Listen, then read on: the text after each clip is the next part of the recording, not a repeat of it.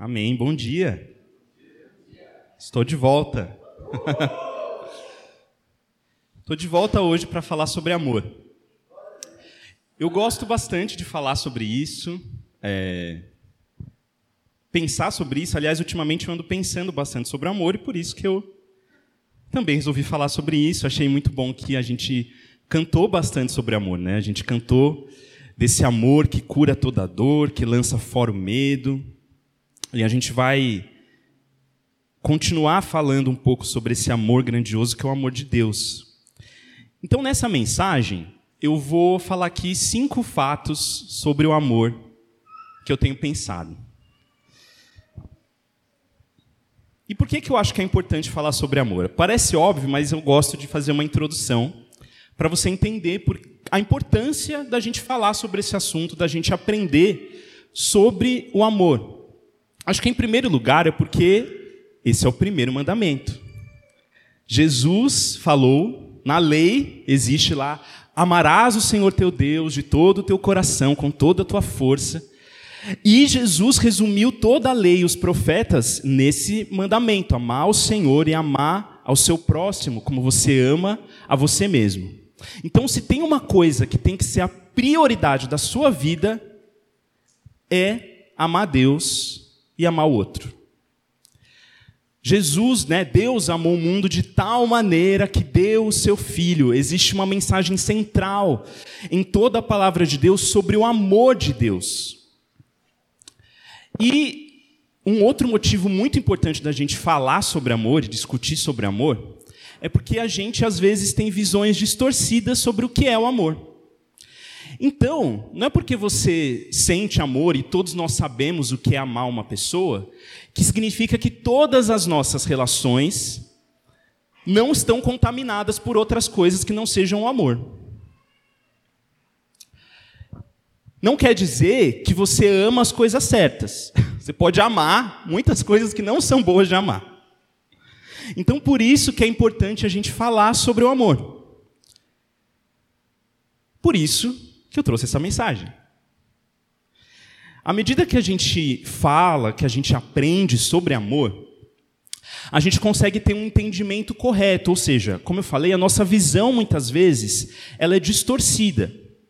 E aí, à medida que aprendemos do amor de Deus e do que é o amor verdadeiro para o próximo, para conosco, a gente consegue ter uma noção de como Deus nos ama, é um tripézinho, de como Deus nos ama, de como eu devo amar a Deus, como eu respondo a isso, e, consequentemente, de como eu devo amar o outro. Ou seja, ao aprendermos sobre o amor, a gente tem uma visão mais clara de como Deus nos ama, de como nós devemos amar a Deus e de como nós devemos amar o outro.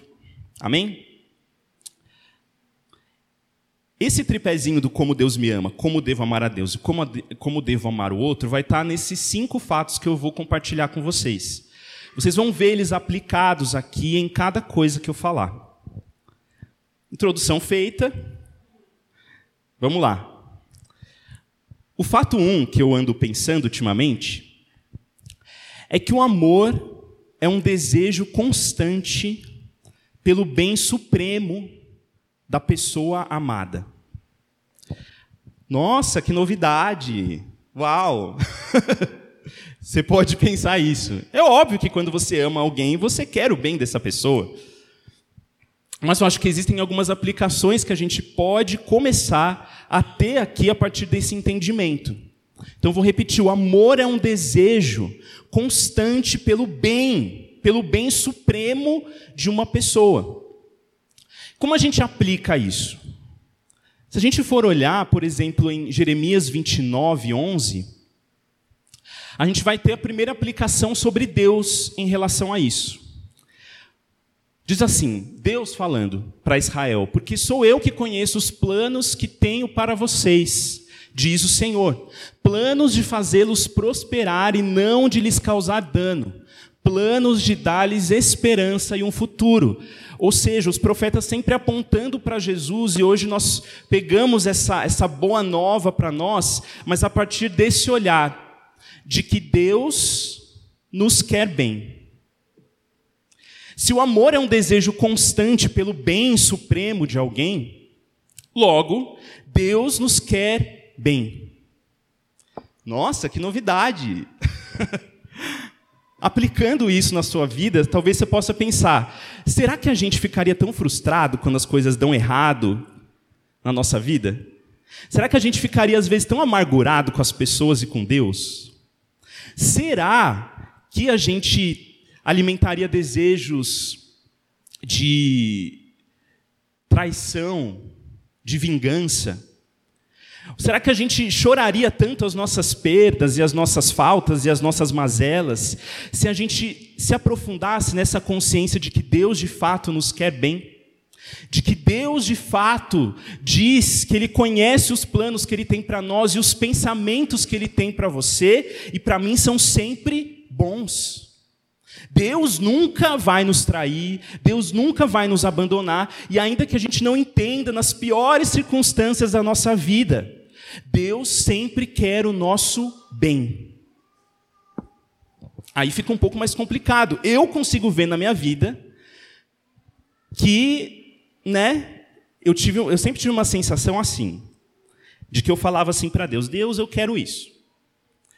E aí eu sentia que Deus falava: tá bom, então pega. Aí quando eu esticava a mão, ele deixava um pouco mais longe. Aí eu olhava, e falava: tá. Aí eu ia e Deus deixava um pouquinho mais longe. E aí muitas vezes eu falei, questionei na minha vida, falei, Deus, e aí? Você é meu favor e tal, porque. E eu acho que existe algo que a gente precisa enxergar nos nossos corações em relação a essa verdade. Ela tem que ser um fundamento na sua vida, na minha vida. Então, falamos aqui que o amor é um desejo constante pelo bem supremo de uma pessoa amada. Deus nos ama. E como isso se aplica na nossa relação com Deus? Significa que nós honramos a Deus. Significa que nós nos devotamos a Deus. Significa que você amar a Deus é você desejar a Deus de todo o seu coração, até o fim, colocando sobre você um compromisso de levar esse amor até o resto da sua vida. Em Mateus 22, 37, quando questionado, Jesus diz, ali fala respondeu, mas uma pessoa perguntou qual é o principal mandamento, e aí Jesus falou: ame o Senhor, o seu Deus, de todo o seu coração, com tudo que você é, de toda a sua alma, de todo o seu entendimento. Esse é o primeiro e maior mandamento. E o segundo é semelhante a ele: ame o seu próximo como a si mesmo. Desses dois mandamentos dependem toda a lei e os profetas. Então, você amar a Deus é você colocar a sua devoção a Ele, a sua honra a Ele no lugar mais alto da sua vida. Por fim, o amor, que é esse desejo constante pelo bem, nós somos amados por Deus, nós amamos a Ele com honra, com devoção, e nós amamos o outro. Então, se você tem esse fato, um, guardado no seu coração, significa que você não quer desejar o mal de ninguém. Aí você fala, nossa, mas eu não desejo mal de ninguém. Né? Será? Às vezes a gente guarda essas coisinhas do tipo, aquele prazer de falar, eu falei quando dá errado alguma coisa que a gente avisou. Aquele prazer de provar que estamos certos, aquele prazer de ver o outro perdendo alguma coisa que a gente achou que devia ser nossa. Se a gente acredita que o amor, se essa é uma base da nossa fé, de que o amor é um desejo constante pelo bem, a gente não pode deixar no nosso coração que nada roube isso de nós, dos nossos relacionamentos. Você não pode alimentar os menores sentimentos de vingança. Você não pode alimentar os menores sentimentos de maldade, de competição, de inveja, de ciúmes. Tudo isso são sentimentos que nos impedem de viver o amor verdadeiro, que é desejar o bem Deu para entender o que eu estou falando? Boa. Então, esse é o fato 1. Um. E que essa seja uma base nas nossas vidas, que o amor é esse desejo constante, é mais do que um sentimento, mas é essa decisão. Por exemplo, o Joe falou esses dias sobre fofoca. Você não fofocar é um ato de amor. Você cobrir o seu irmão em vez de expô-lo é um ato de amor. Então, toda vez que você for ficar tentado a se vingar, falar mal de alguém ou gritar com alguém, você pensa que o amor é o desejo constante pelo bem supremo daquela pessoa, que eu estou comprometido para que ela tenha o melhor, que eu estou comprometido para que ela tenha uma vida abundante, e por isso eu não vou atrapalhar os caminhos de Deus para que isso aconteça. Amém? Aí o fato. Tá, peraí. Aí o fato 2 é o seguinte: o amor é vulnerável. Quem me conhece sabe que eu falo bastante sobre isso. Mas o que que isso significa? Que é impossível você amar se você não estiver num lugar de fraqueza, num lugar de risco. Por que, que eu falo isso? Porque vou começar pelos relacionamentos. Tem um autor que eu gosto muito que ele fala assim: que quanto mais você ama, mais você aumenta o seu potencial de sentir dor. E ele fala isso por quê? Porque quando você ama alguém, você não pode garantir que aquela pessoa vai te amar igual você ama essa pessoa. Então é um risco, porque uma pessoa pode tanto pegar o seu coração e pisar nele, quanto corresponder às suas expectativas. Então, se você quer de fato amar, você precisa estar num lugar de risco e de exposição. Deus é o maior exemplo disso. Deus enviou Jesus e Jesus foi ferido. Jesus foi crucificado. E Deus sempre se colocou nesta posição de estar exposto por causa do amor que ele tem. Em 1 Coríntios 13, que é o que fala sobre amor, dos versos 4 e 7, é, é 1 Coríntios 1, 1 Coríntios 13. Desculpa, eu troquei a ordem aqui.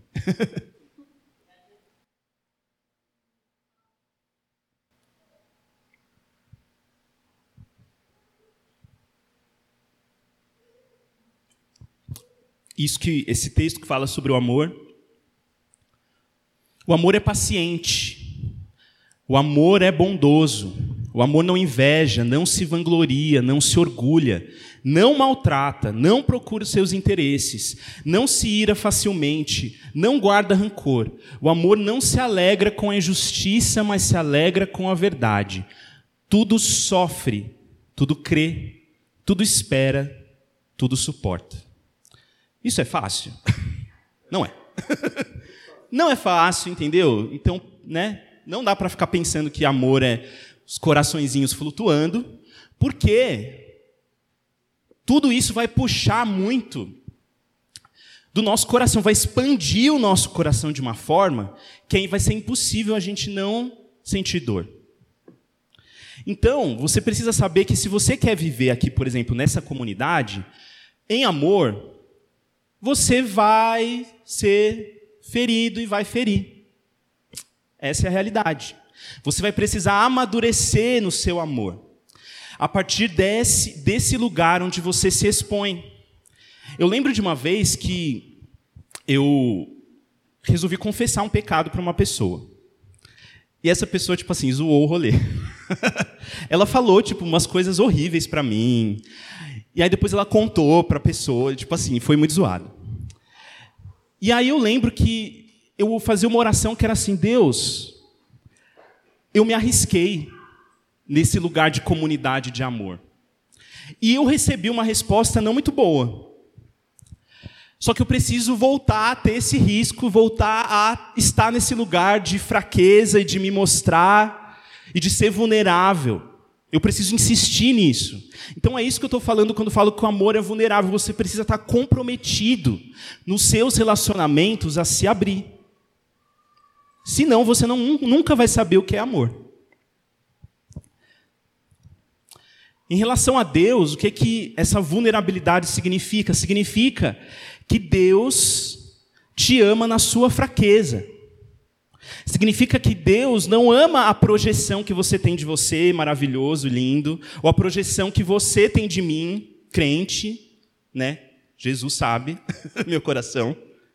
Mas Jesus, Deus, ele nos ama nesse lugar de vulnerabilidade. Então, quando a gente fala que o amor é estar num lugar de vulnerabilidade, a gente está querendo dizer que Deus nos ama nesse lugar. Que Deus te ama no seu pior, que Deus te ama no seu fracasso, que Deus te ama no seu vício, que Deus te ama no seu pecado, que Deus te ama naquilo que você esconde de você mesmo, naquilo que você esconde dos outros. É isso que eu estou querendo dizer. Em Romanos 5, diz assim: que dificilmente haverá alguém que morra por um justo pelo homem bom, talvez alguém tenha coragem de morrer, mas Deus demonstra o seu amor por nós. Cristo morreu em nosso favor, quando ainda éramos pecadores. Às vezes eu me espanto com um crente que acha que é uma boa pessoa. tipo assim, ai Deus, eu nunca fiz nada de errado. Tipo, sério? sério que você nunca fez nada de errado. Diante de Deus, o Santo, você nunca fez nada de errado. Tá bom, valeu. Então, assim, você precisa entender que você não é do jeito que você, teoricamente, deveria ser dentro da lei, dentro daquilo que a gente entende como uma boa moral. Você não alcança você não vai alcançar. Você pode ter nascido na igreja, entendeu? Ai, não fiquei com ninguém, guardei minha virgindade, escolhi esperar, entendeu? Você pode, pode ter, entendeu? Mas não quer dizer que diante de Deus existe um crédito na sua vida pela sua obra. Um caminho muito importante do amor é a gente abraçar essa vulnerabilidade, porque somente quando somos vulneráveis e fracos que podemos ser salvos. Podemos aceitar Jesus, a salvação. Eu estava vendo um filme essa semana que era sobre um, os vikings, né? E aí é, rolou ali um, uma cena que eles falavam assim: que absurdo isso! É, isso deve ser obra do Deus cristão. E aí a outra pessoa fala: nossa, mas por quê, né? Aí ele falava assim: porque o Deus deles está crucificado.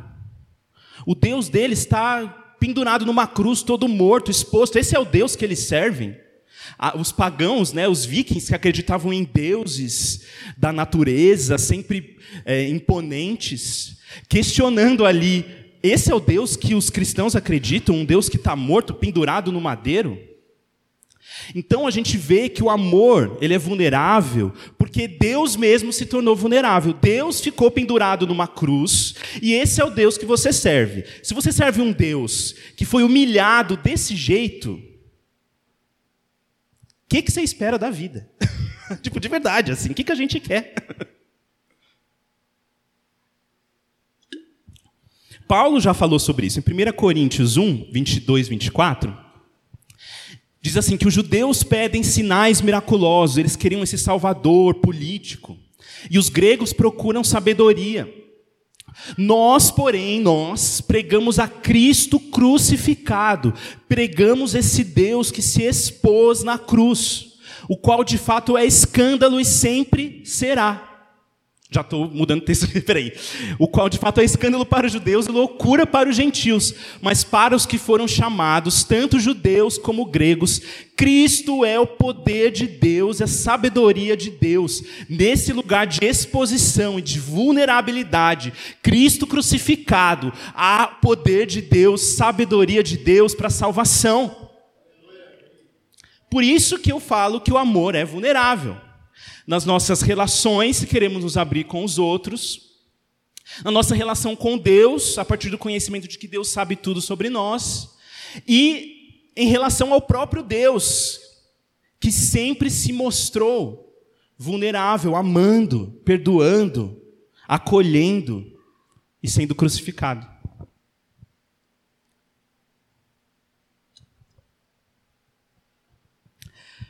O fato 3. Então eu falei dois aqui, né? O amor é um desejo constante pelo bem supremo da pessoa amada. O amor é vulnerável e, por fim, é, o amor deve ser livremente dado e livremente recebido. O amor deve ser livremente dado e livremente recebido. O que, que isso quer dizer? Isso quer dizer que Deus te ama porque Ele decidiu te amar. Se tem uma coisa que você não pode fazer é manipular Deus, entendeu? Para fazer Ele achar você mais legal. Deus já tomou uma decisão de te amar. Isso é uma coisa muito importante na nossa vida, porque a gente às vezes passa anos e anos lutando contra isso. Do tipo, nossa, como assim? A gente às vezes guarda tanto ódio contra nós mesmos que é difícil acreditar. Ou a gente sempre aprendeu nos nossos relacionamentos que a gente tem que trabalhar muito para ser amado, que a gente acha que com Deus é da mesma forma, mas não é. Existe uma escolha que Deus já fez antes de você nascer, de te amar e de se comprometer com você. E você não pode manipulá-lo para que ele te ame mais. O amor dele já está no nível máximo por você. Assim como diz lá em João 3,16: Deus amou o mundo de tal maneira que deu o seu Filho unigênito, para que todo aquele que nele crê não pereça, mas tenha a vida eterna. Deus te amou de tal maneira. Então, o amor de Deus para você, ele é livremente dado. Tá dado, tá aqui. Eu lembro de uma vez que eu estava orando, né? Eu ficava chorando, tipo, Deus, me mostra o amor. E aí, deu, e aí tipo, Deus falou, tipo, o amor está aqui. Eu já dei. Está aqui. É como se tivesse uma mesa farta para você, para você ir lá e pegar. O que, que esse fato do amor ser livremente dado, livremente recebido, significa na minha relação com Deus? Significa que Deus não vai me obrigar a amá-lo. Entendeu? Deus não vai te obrigar a você amá-lo. Para ser amor de verdade, tem que ter livre-arbítrio. Para ser amor de verdade, tem que ter uma escolha do seu coração. Por isso que Deus também colocou a, aquela árvore lá, para que você decida por alguma coisa. E até hoje, nós precisamos entender que Deus não vai obrigar a gente a amá-lo. Tem que ser uma decisão do nosso coração. Por que, que eu falo isso? Porque muitas vezes a gente vive no complexo de punição. Do tipo assim, se eu não amar Deus, o chicote vem. E a gente precisa entender que o amor de Deus, ele, ele precisa ser livre, você precisa escolher amar Deus. Você precisa escolher amar a Deus. E isso é difícil. A gente prefere que as coisas sejam impostas a nós. É mais fácil, a gente vai lá e segue. Mas quando precisa reunir a nossa força, quando precisa reunir a nossa vontade, quando precisa pegar as nossas renúncias, aí fica mais complicado.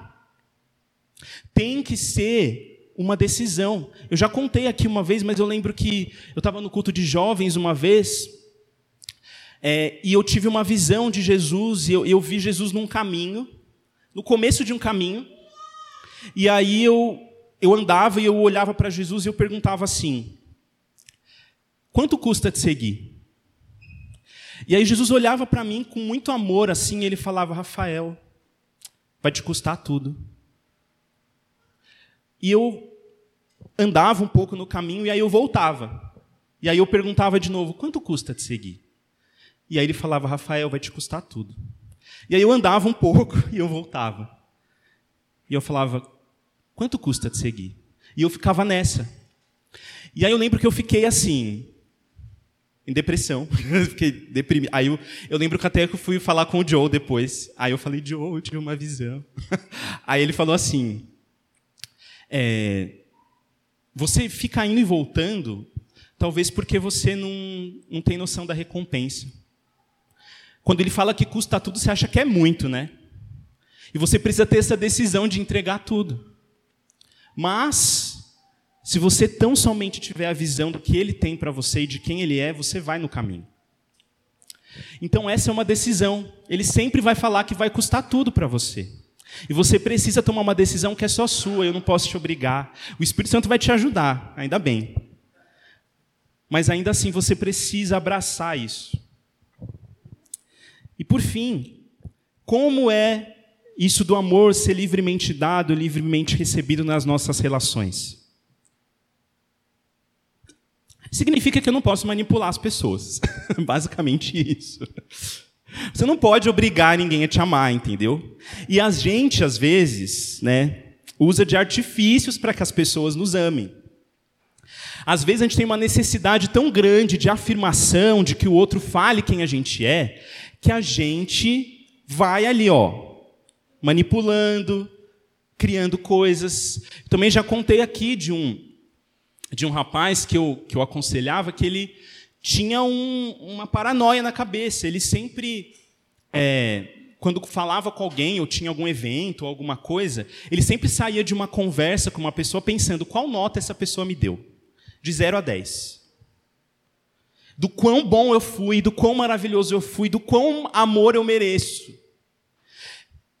Muitas vezes a gente é assim.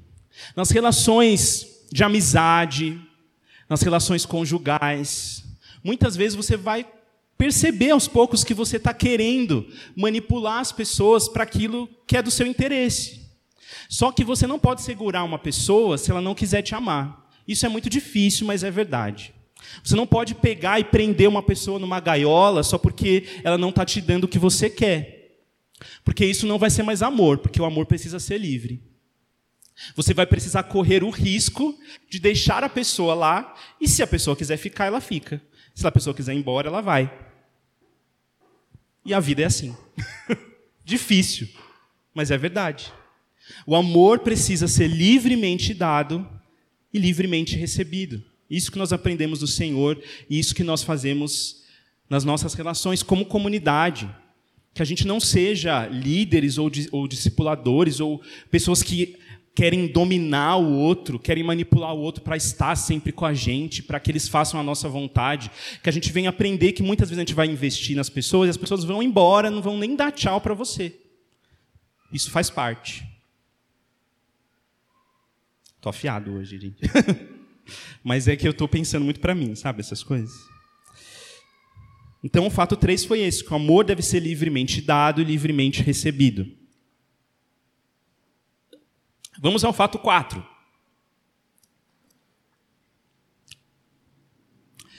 O fato 4 é que o amor é como uma bússola. Define a rota que a nossa vida vai tomando. O que eu quero dizer com isso? Que aquilo que você ama, aquilo, assim como Jesus falou, né? Onde está o teu coração? Onde está o teu tesouro? Ali estará o teu coração. Você precisa entender que aquilo que você ama, onde você direciona as suas afeições, isso vai ser como uma bússola que vai guiar a sua vida. Se você ama a afirmação dos outros, das pessoas, obviamente você vai ser uma pessoa que vive de aparências. Se você ama a riqueza, talvez você vai trabalhar até ficar muito rico, até ter uma exaustão. Aquilo que você ama, onde estão as suas afeições, vão ser como uma bússola para o seu coração que vai te guiando ao longo dos anos. Então fique muito atento sobre aquilo que você ama, sobre aquilo que ocupa o seu tempo, aquilo que ocupa o espaço do seu coração. É isso que eu quero dizer quando eu falo que o amor é como uma bússola que define a rota dos nossos corações. E como que a gente aplica isso no nosso relacionamento, no nosso relacionamento com Deus? que você se permitir ser amado por Deus é a decisão mais importante da sua vida. Que a gente coloca muitas resistências sobre o amor de Deus sobre nós. Colocamos resistências para receber o amor de Deus, a aceitação de Deus, o perdão de Deus. E a gente não consegue entender que à medida que a gente resiste isso, a gente resiste que o nosso coração corra para Ele. Tem uma, um conhecido meu que ele, é, ele foi missionário e ele depois resolveu largar tudo e viveu muitos anos na homossexualidade. E aí ele era tinha uma união estável com uma pessoa por muitos anos. E aí ele começou a ser confrontado. É, não no sentido tipo assim, larga teu marido, teu namorado, sei lá. É, mas ele começou a falar que Deus falou assim para ele: Deixa eu te encher do meu amor, aceita o meu amor, recebe o meu amor. E aí ele conta que é como se fosse muitas águas que vêm quando ele escolheu aceitar. E aí, quando ele via, ele não tinha mais necessidade de estar com aquela pessoa e naquela relação. Porque ele tomou uma decisão muito importante, que foi a decisão de se deixar ser amado por Deus. E à medida que ele se deixou ser amado por Deus, o coração dele, que é essa bússola, foi direcionado para um lugar diferente, foi direcionado para o próprio Deus. Ele nos amou primeiro.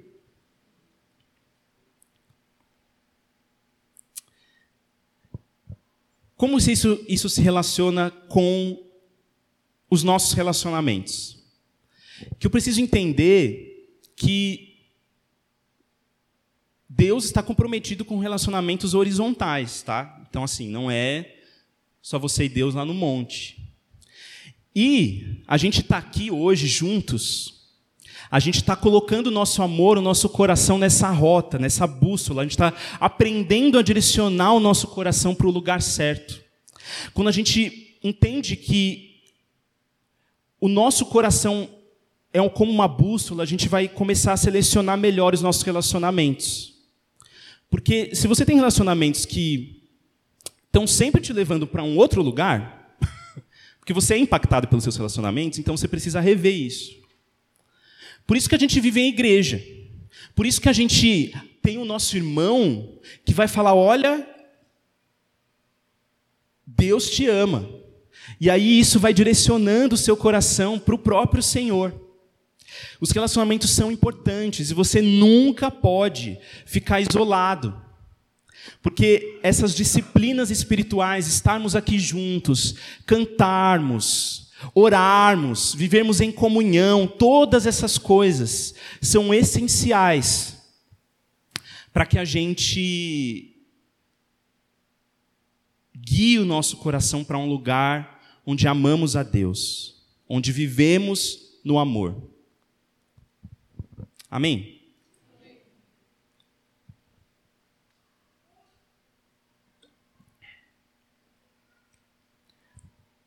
E por fim, o último fato é que o amor ele pode ser aprofundado e ele pode ser restaurado pelo poder do Espírito Santo. Parece óbvio também. Mas a verdade é que a gente precisa sempre entender que o amor de Deus ele é perfeito. Quem cai do amor somos nós, não é Deus. Deus sempre ama perfeitamente, assim como a gente já falou. E Ele é tão bom que Ele é o único que pode ajudar a gente a amá-lo por meio do Espírito Santo, por meio da obra do Espírito Santo na sua vida. Eu muitas vezes, tipo assim, não é a pessoa amargurada, né? Mas vou confessar aqui. Às vezes eu ficava assim: Deus, você já tem tudo. Você quer mais? tipo assim, como se eu fosse, né, o que já entregou tudo, né? Mas era um, uma amargura no meu coração, do tipo, Deus está me pedindo isso, eu sinto que eu não tenho mais nada para te dar, eu já te dei tudo. E você quer mais. você quer mais amor. Você quer que eu renuncie isso? Eu já fiz tanto. Muitas vezes a gente guarda isso no nosso coração. Só que, se eu estou indo na minha própria força, sempre vai dar ruim. Se eu entender que é o próprio Espírito Santo, que é a água do Espírito Santo que amolece meu coração para entregar mais, para andar mais uma milha, para dar outra face, para esperar mais um pouco, aí as coisas ficam um pouco melhores. O Espírito Santo nos ajuda para que a gente ame a Deus de todo o nosso coração. Existe uma profundidade maior que a gente sempre pode atingir em amor por meio do Espírito Santo.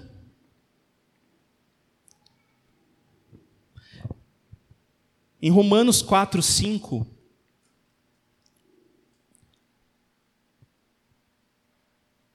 Nossa, não é esse versículo, coloquei errado. Mas eu não vou lembrar agora. Mas enfim, é, é o verso, é 5,4, eu acho. É o verso que fala que Deus derramou o seu amor nos nossos corações por meio do Espírito Santo. Ele é quem faz a gente amá-lo. Isso é muito bom. E o que eu quero dizer nos relacionamentos em relação a isso? Significa que esse amor, o amor que eu tenho pelas pessoas, os meus relacionamentos, eles pode ser aprofundado e ele pode ser restaurado também.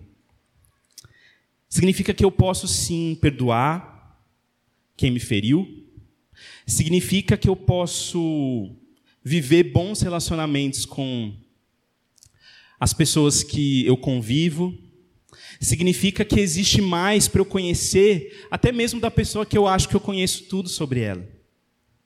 Quando a gente fala que a gente ama, e quando a gente diz que o amor pode ser aprofundado e restaurado, a gente pode abrir o nosso coração para dizer que estamos comprometidos a cavar o coração uns dos outros, a não desistir uns dos outros, a encontrar o tesouro no outro, a encontrar o bom, a encontrar o novo no outro.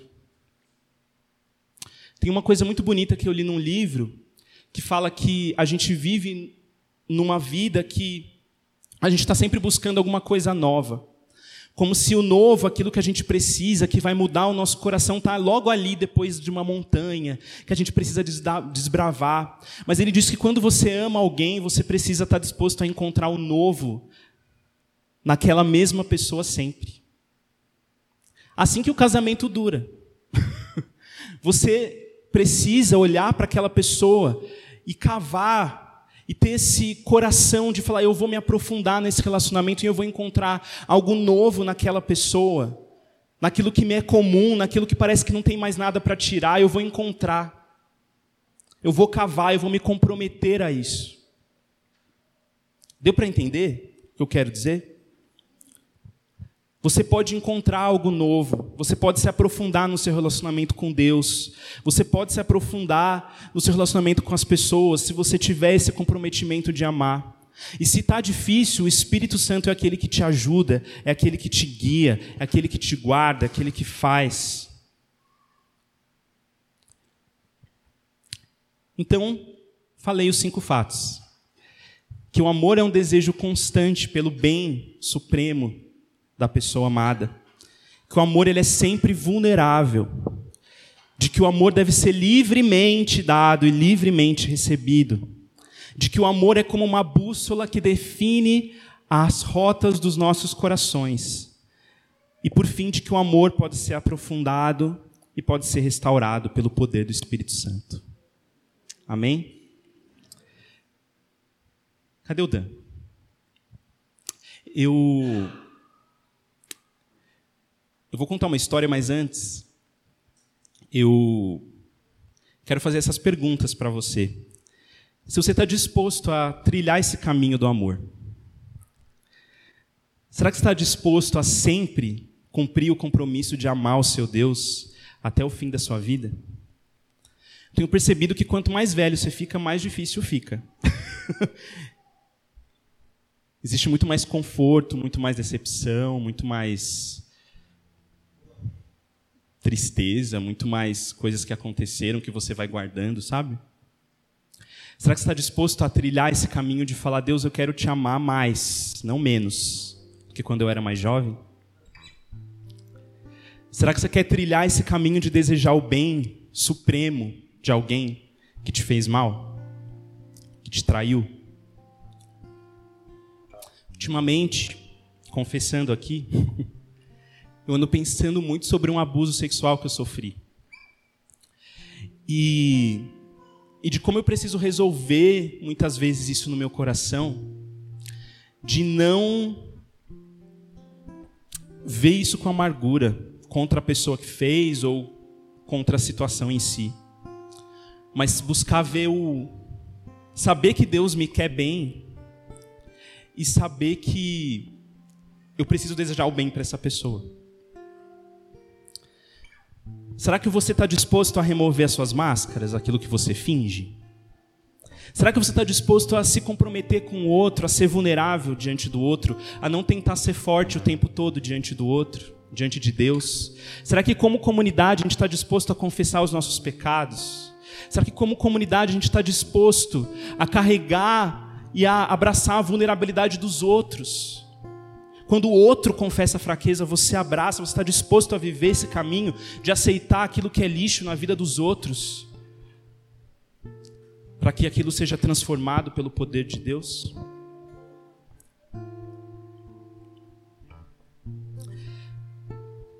Será que você está disposto a escolher a Deus não pela punição, mas por livre vontade? Será que se Deus dissesse para você, olha, você pode fazer o que você quiser da sua vida, não vai ter nenhuma condenação para você? Você ia querer ficar em casa? Você ia querer ficar com Ele? Será que você vai tomar essa decisão madura de ficar e de amar a Deus porque você quer amar? Será que você está disposto a não manipular o outro por amor? Será que você está disposto a viver esse risco de ser rejeitado, de ser ferido, de ser traído, de ser maltratado, de ser abandonado? Você está disposto a recalcular a bússola do seu coração? Ou seja, você está disposto a tomar atitudes práticas para que o seu coração vá para o lugar certo? Você está disposto a orar? Você está disposto a viver em comunhão? Você está disposto a vir ao culto? Você está disposto a, a, a ser discipulado, sabendo que à medida que você faz isso, o seu coração é direcionado para um lugar firme?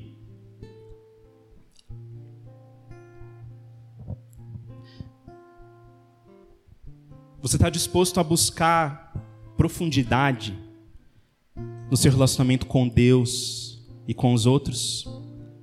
Cavar cansa. Às vezes é mais fácil ficar na superfície. Vai doer, vai ser difícil, mas a gente vai precisar fazer isso. Nosso relacionamento com Deus, a gente vai precisar lutar com Deus muitas vezes, assim como Jacó. E nosso relacionamento com os outros, a gente vai precisar andar mais uma milha junto com Ele. Está disposto a isso? Eu acredito que tudo isso é um processo. É uma jornada que começou quando você aceitou Jesus, quando você abriu seu coração para Jesus. E assim como eu falei no começo, muitas vezes nós temos formas distorcidas de entender o amor. A gente foi amado. Eu fui muito amado pela minha mãe, pela minha avó, pelo meu pai, pelo meu irmão. Eu aprendi tantas coisas com eles, eu fui tão bem cuidado. Mas coisas aconteceram na minha vida que também embaçaram essa visão. Eu falei uma delas aqui, mas você tem as suas. Talvez você viveu um relacionamento abusivo, talvez você foi abusado sexualmente, talvez você teve as suas figuras paternas ou maternas que não conseguiram demonstrar tão bem o que é o amor de verdade. Talvez você abriu seu coração para alguém e foi ferido. Talvez você está cansado de investir em relacionamentos que parece que cansam e não sai nada deles. E todas essas coisas que acontecem com a gente podem distorcer essa visão que nós temos de amor. Eu tenho as suas, você tem as. Eu tenho as minhas, você tem as suas. E eu lembro que nessa jornada, eu. Eu tinha uns 20 anos mais ou menos. E aí eu. Eu fui para uma igreja, tinha mudado de igreja. Fui para uma igreja pastoreada por um, um japonês chamado Masao Sugihara. É, e eu lembro que ele compôs uma música que toda vez que eu ouvia eu chorava lá no culto. E eu não entendia por que, que eu chorava. Mas não era aquele choro do tipo assim, né? Cai uma lágrima aqui. Era aquele choro gritado, assim, que só dava eu na igreja. E, e eu lembro que eu perguntava a Deus, por que, que eu estou chorando tanto? E aí Deus falava que eu estava nesse processo, sabe? De ter a minha visão limpa sobre o que é o amor de verdade, porque foi tudo tão distorcido que eu precisava de cura no meu coração. Eu ia cantar, mas não vou conseguir, então a Yara canta um trecho dessa música. mas ela diz sobre o amor de Deus. Ela diz sobre o amor de Deus. Então, nesse minuto que ela vai cantar esse trecho dessa música, se eu começar a chorar, não me julgue. Mas que você venha entender que existe esse amor para você hoje. Eu tive uma visão antes da gente começar no louvor. Eu vi como se fossem ventres, barrigas mesmo, que estavam cheias de água. Só que elas, essa água estava presa, como se estivesse dentro de uma bexiga. E aí eu entendi que aquilo, essa bexiga, muitas vezes eram essas visões distorcidas do que é o amor de verdade, que impedia a gente de fluir o amor de Deus, que impedia a gente de receber e de dar o amor de Deus. Então, que à medida que ela canta, você comece a pedir para que o Espírito Santo fure essa bexiga e te mostre o que é o amor de verdade e te ajude a se comprometer mais uma vez em amar.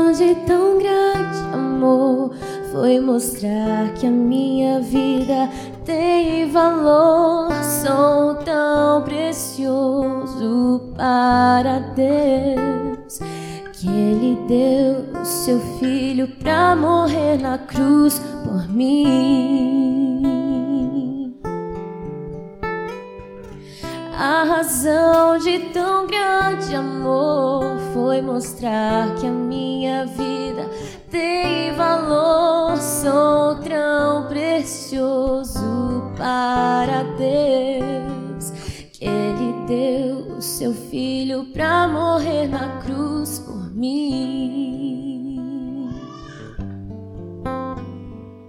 Oh Deus, te louvo pelo teu amor.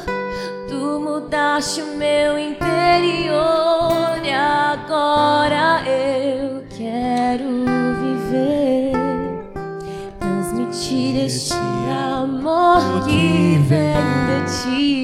Oh Deus, te louvo pelo teu amor.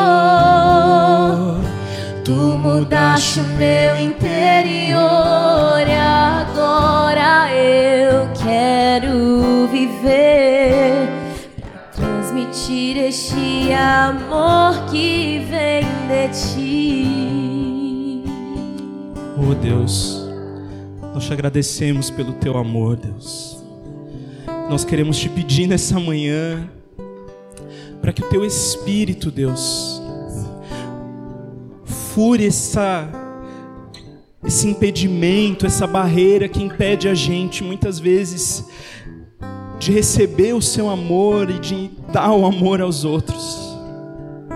Deus, que hoje os corações amargurados venham encontrar cura no Senhor, que os corações frustrados, feridos venham encontrar o seu amor, que toda rejeição seja coberta pelo seu amor e que haja, Senhor, um comprometimento de perdoar, de perdoar, de perdoar.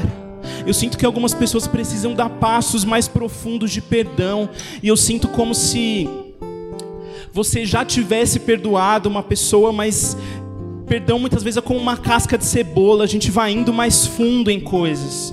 E eu sinto o Senhor chamando algumas pessoas para se aprofundar nesse perdão, nesse perdão. Deus, eu oro para que a gente se comprometa a viver em amor.